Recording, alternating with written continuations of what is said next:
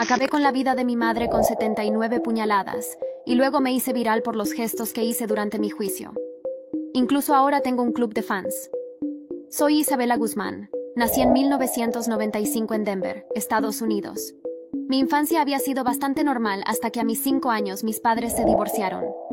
A los pocos meses mi madre rehizo su vida y se casó con otro hombre. Eso nunca se lo perdoné. En cierta forma me sentí traicionada y desplazada. A partir de esa edad nunca me volví a llevar bien con mi madre. Nuestro día a día estaba lleno de discusiones. Yo nunca acepté a su nueva pareja. Así fueron pasando los años. A mis 14 años mi actitud se volvió aún más rebelde. Yo era casi imposible de controlar. Abandoné la escuela y simplemente hacía lo que me daba la gana. Esto hizo que la relación con mi madre empeorara y se volviera más violenta. Pero esto era solo el comienzo de lo que estaba por venir. El 27 de agosto de 2013, a mis 18 años, Tuve una fuerte discusión con mi madre en la que escupí su rostro.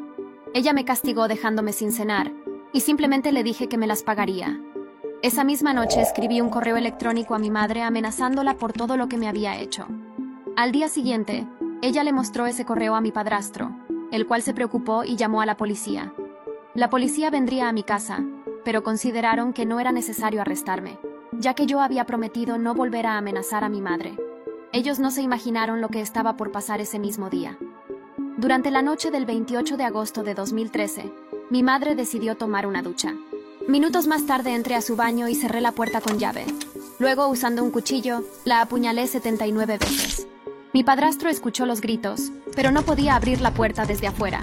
Él llamó a emergencias, pero al ver sangre saliendo por debajo de la puerta, se dio cuenta de que era demasiado tarde. Yo intenté escapar, pero fui arrestada al día siguiente. Tal vez te sorprenderá saber que luego del brutal asesinato de mi madre, fui declarada inocente por motivos de locura. Fui diagnosticada con esquizofrenia y delirios paranoicos, y según el juez, yo no podía distinguir entre el bien y el mal. Fui internada en el Instituto de Salud Mental de Colorado. Actualmente me permiten salir al exterior a terapias grupales usando un GPS, y se espera que pueda ser liberada eventualmente. Ahora te pregunto, ¿qué opinas de mi caso?